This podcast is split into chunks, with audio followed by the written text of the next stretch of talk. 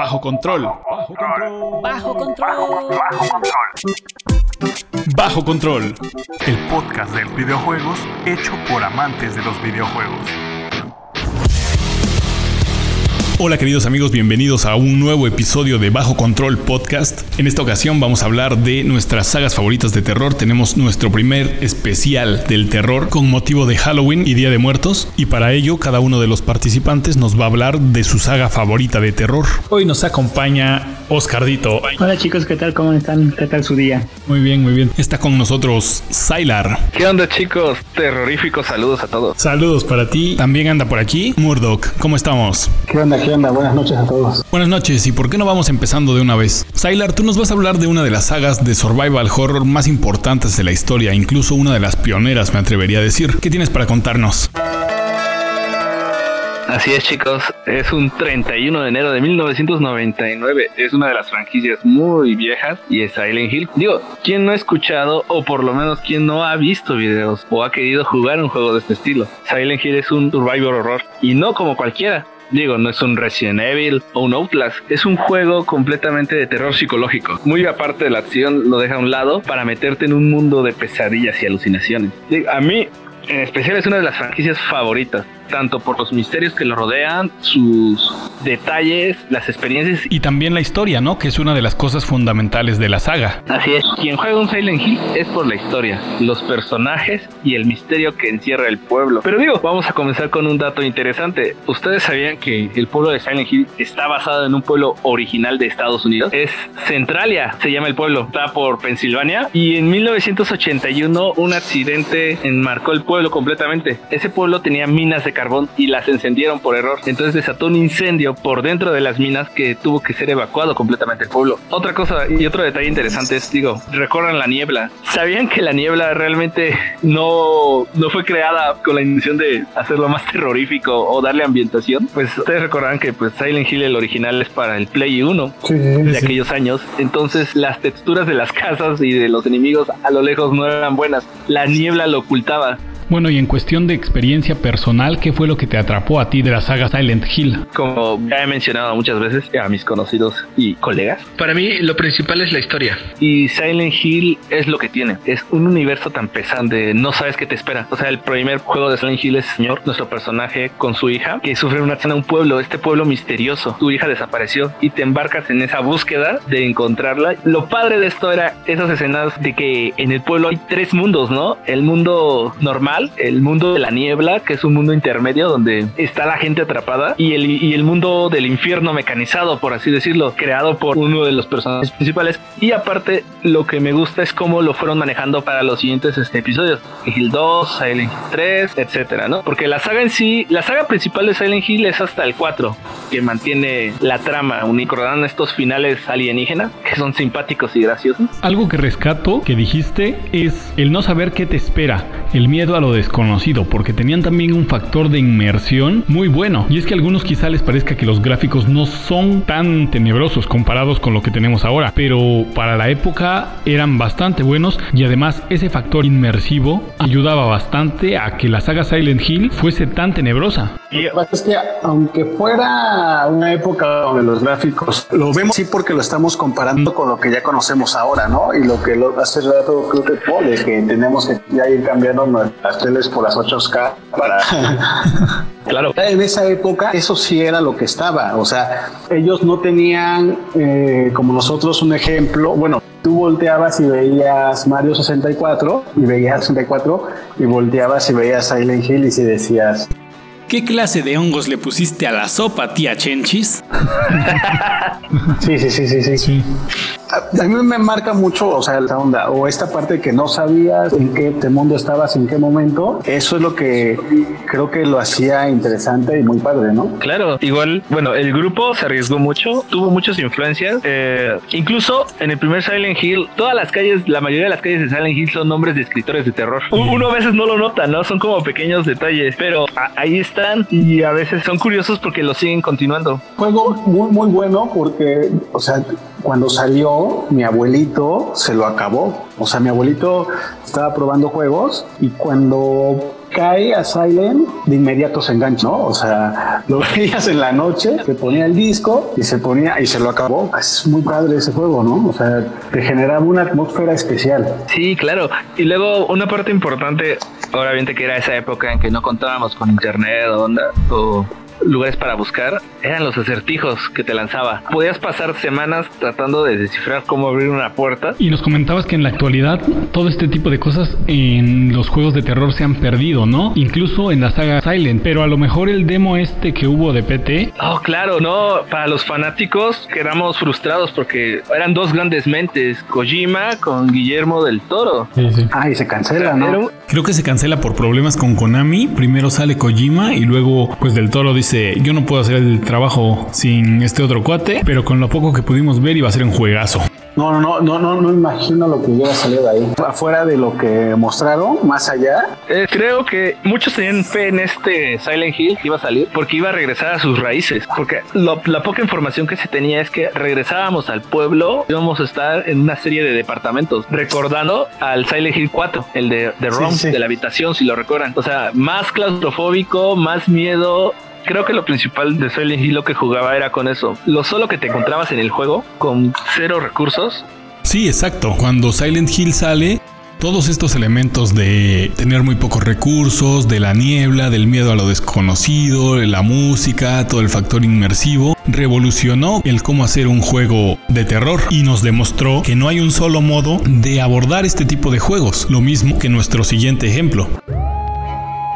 Así como rompió esquema Silent Hill, también lo hizo una franquicia muy diferente con un personaje que uno no esperaría tener en un juego de terror. Y estoy hablando de Luigi's Mansion, para quien en esta ocasión trajimos a un experto, quien ya jugó la entrega más reciente de la saga, Luigi's Mansion 3, y es Oscardito, ¿qué tienes que contarnos? Pues mira, francamente siempre fue un juego que yo quise experimentar, jugar, y por desgracia no pude, yo no conté con las anteriores consolas que eran compatibles con, con las dos primeras versiones. Y eh, este año pues ya Luigi's Mansion 3 ya va a cumplir su primer año. Y francamente no, no es como sustos, espantos, pero tiene sus momentos que sí te sorprenden. Consiste en ir capturando a los fantasmas que están libres en el hotel, en el caso del 3, y enfrentarse a los propios jefes puzzles que tiene cada nivel. Hay uno de cine, de en el mar, en magia, ¿no? Y este es un juego entretenido. Dentro del juego también, otro de los objetivos es obviamente rescatar a tres Stuarts, a Mario y a Peach. Y, además de conseguir joyas, temas, que incluso para poderlas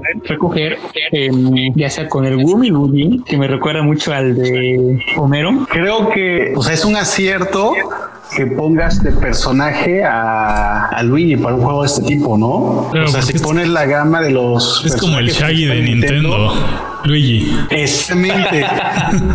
Entonces lo metes en este juego y es como una combinación que suena perfecta, ¿no? O sea, está padre porque al final también le encuentran a Luigi su lugar dentro de este universo de Mario y que no que está tras ¿no? Sino que él tiene claro. como que su onda aparte. Creo que está chido. O sea, creo que también fue un gran empuje para el personaje. Sí, claro. Darle su propio lugar a Luigi y que ahora él es quien tiene que rescatar a Mario. Y bueno, recordando un poco las entregas anteriores, la primera se desarrolla en una mansión tal cual, por eso el nombre de la saga Luigi's Mansion. Esta salió para la Nintendo GameCube y la segunda sale para la Nintendo 3DS, la consola portátil, y se desarrolla en el Valle Sombrío que es prácticamente una villa tenebrosa a los Silent. Y la tercera, bueno, como ya lo comentó Oscardito, en un hotel donde cada piso del hotel es un nivel temático. Yo tengo un este dato, un easter bien chido del Luigi Mansion 3. Para quien lo haya jugado, eh, cuando llega a una sala donde se están moviendo unas sillas, es una referencia a la película de Poltergeist. No inventes, hasta buenos easter eggs tiene. ¿eh? Sí, sí, sí, Es más,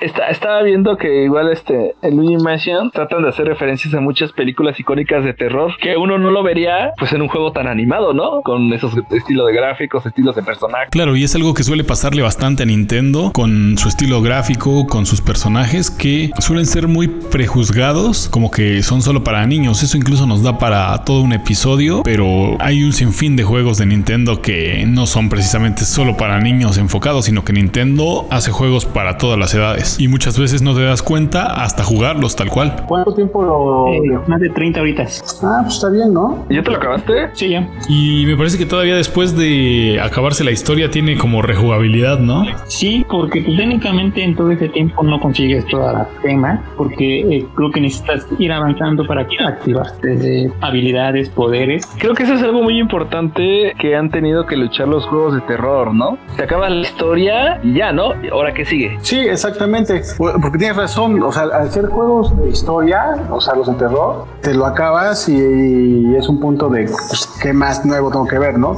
Y, y es más de regresar y tal vez hacerlo más rápido y eso, pero como que no hay más. Pues aquí Luigi's Mansion sí se sale del molde porque ellos tienen bastante rejugabilidad, tienen incluso su onda multijugador, puedes iniciar una partida multijugador, pues tiene minijuegos y tiene un apartado post-gaming también bastante chido que, que, puedes echarle horas y horas.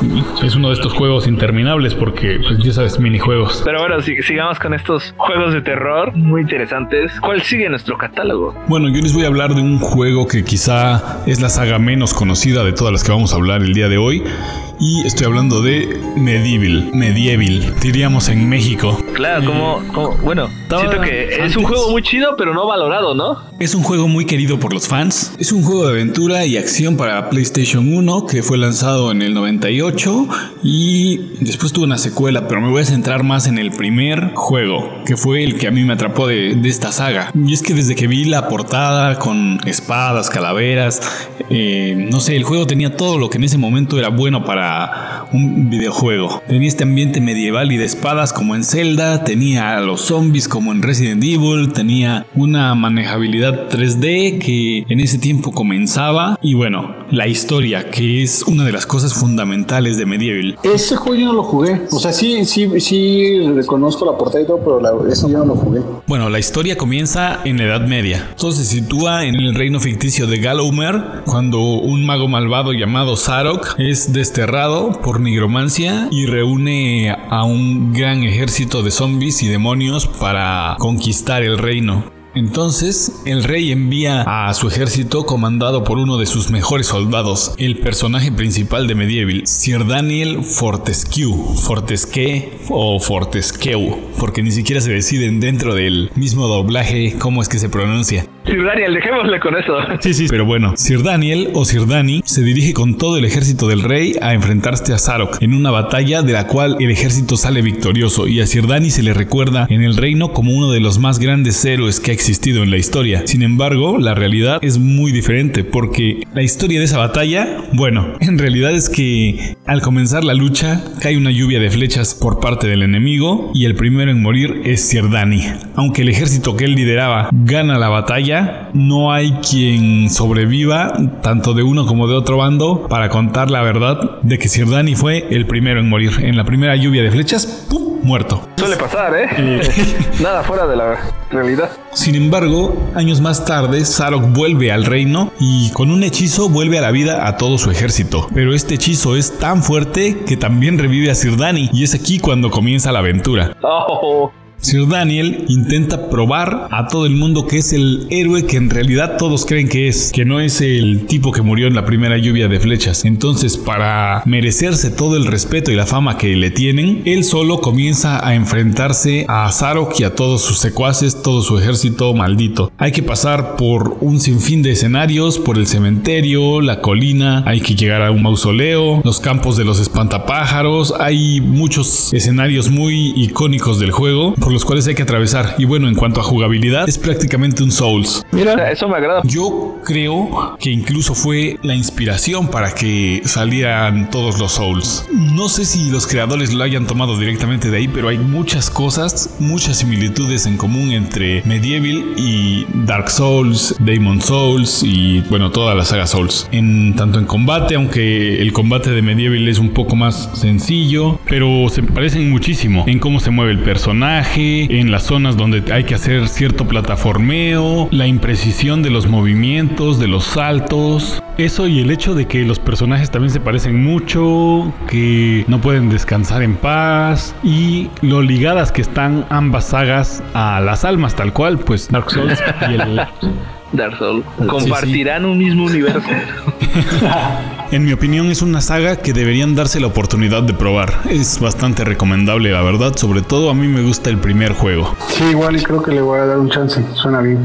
No sé si fue de los primeros, pero siento que dijeras tú, fue parte de para muchos juegos. Y bueno, continuando con la jugabilidad, hay mazmorras y conforme vas avanzando la aventura puedes ir mejorando tus armas, puedes ir obteniendo armas mejores que te las van dando los guerreros legendarios del reino. Hay un lugar que es como el Valhalla, que es el, el salón de la fama prácticamente del reino, a donde acceden las almas de los guerreros más valiosos que han existido. Entonces, cada vez que matas a cierto número de enemigos en un nivel, tienes la oportunidad para entrar a este Valhalla y comprar un arma o que te regale un arma uno de los grandes héroes o guerreros que han existido en el reino. Así es como vas mejorando. Otro objetivo de Sir Daniel es ganarse su acceso a este salón de los héroes, porque la primera vez que murió no murió como un gran héroe, no murió como un gran guerrero. Entonces tiene que probar su valía a través de esta aventura. Y bueno, otra de las cosas es que las armas se desgastan aquí. Los escudos, o sea, no aguantan ni dos golpes y ya se están deshaciendo. Es una de las cosas molestas que yo recuerdo en el medieval, que los escudos pues prácticamente no aguantaban nada. También hay bastantes puzzles, hay cierto nivel de plataformeo, pero con este control a los Souls como que muy, muy impreciso, los saltos, los movimientos y pues bueno. Sí,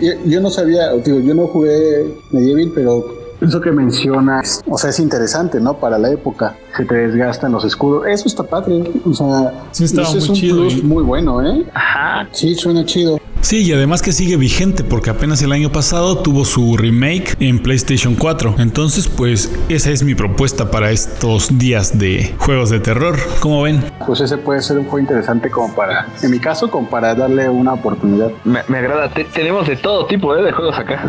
Sí, tenemos de todo. Y ahora vamos a tener un first person shooter demoníaco y con música metalera que nos va a hacer favor de presentar aquí el buen Murdoch. Música metalera, por favor, en este momento.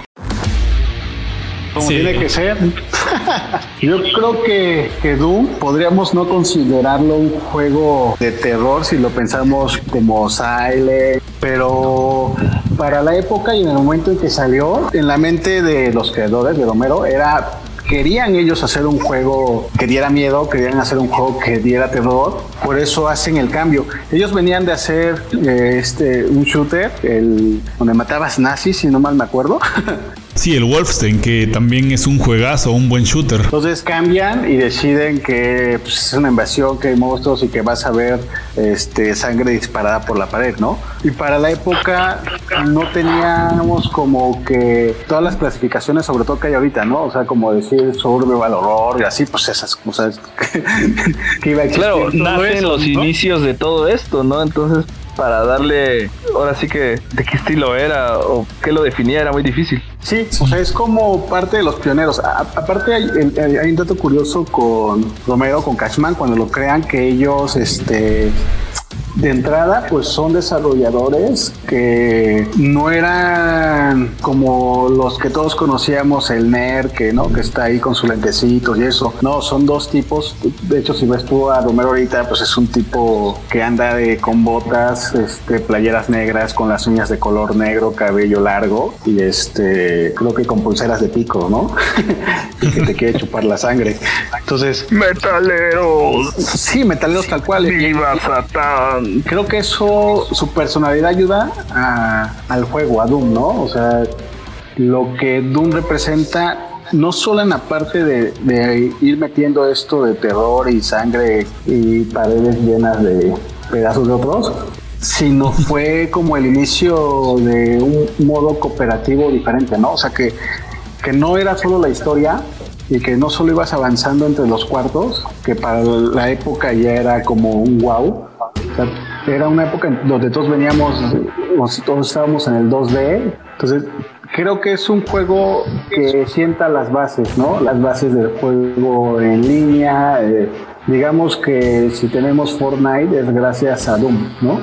Y si tenemos juegos de donde cacemos monstruos y eso, eh, en esa perspectiva de un shooter, pues es gracias a Doom, ¿no? O sea, ahí de ahí Ma- viene. Más bien, eso que dices es lo importante. Y yo siento, o sea, Doom, gracias a Doom, tenemos casi la mayoría de los shooters que conocemos ahora. Es, es el parteaguas. Bueno, cuando llega Doom y aprovechan la existencia de Internet, que en ese momento empezaba, es cuando dices, wow, ¿no? O sea, sin Doom no te hubiéramos tenido, por ejemplo, GoldenEye, ¿no? O sea, Creo que también una de las cosas importantes, y a mí me gustaba mucho, las habitaciones secretas. ah, ajá, ajá, sí, sí, sí. Sí, sí, Doom, Doom tuvo un montón de estos lugares secretos, artefactos misteriosos.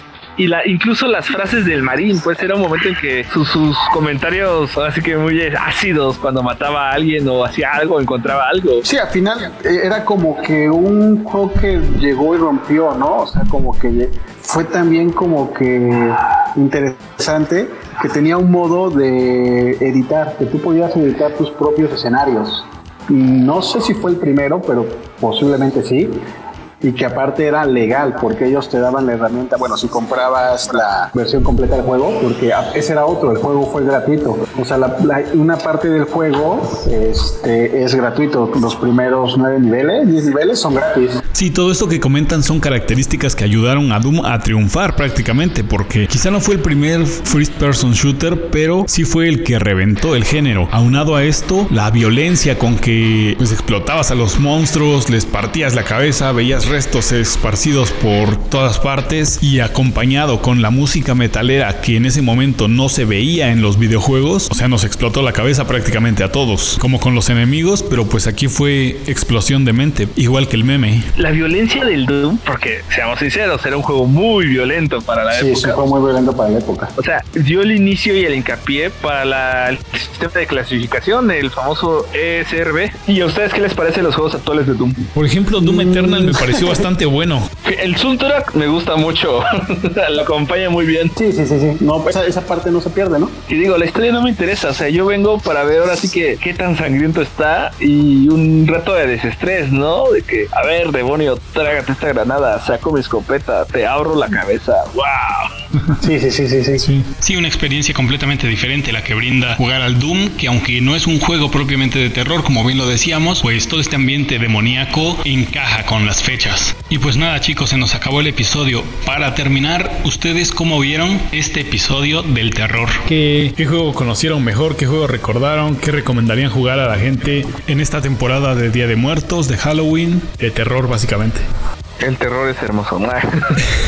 No, bueno, yo soy muy fanático de los juegos de terror. Me han gustado, así desde peque. A la vez que soy, sufro mucho porque de repente te sacan un susto. Pero es que es esa adrenalina, ¿no? O sea, es que no es lo mismo jugar un juego de aventura, de acción, a el terror. ¿Cómo, cómo te mantiene atado a la historia o a saber qué es lo que te va a pasar? Digo, juegos como Silent Hill, este, Alone in the Dark, Este, con esos juegos, como que comenta Gabo, eh, que puedes estar antes como pensando, aquí algo me va a salir, algo aquí me va a salir, pero no sale.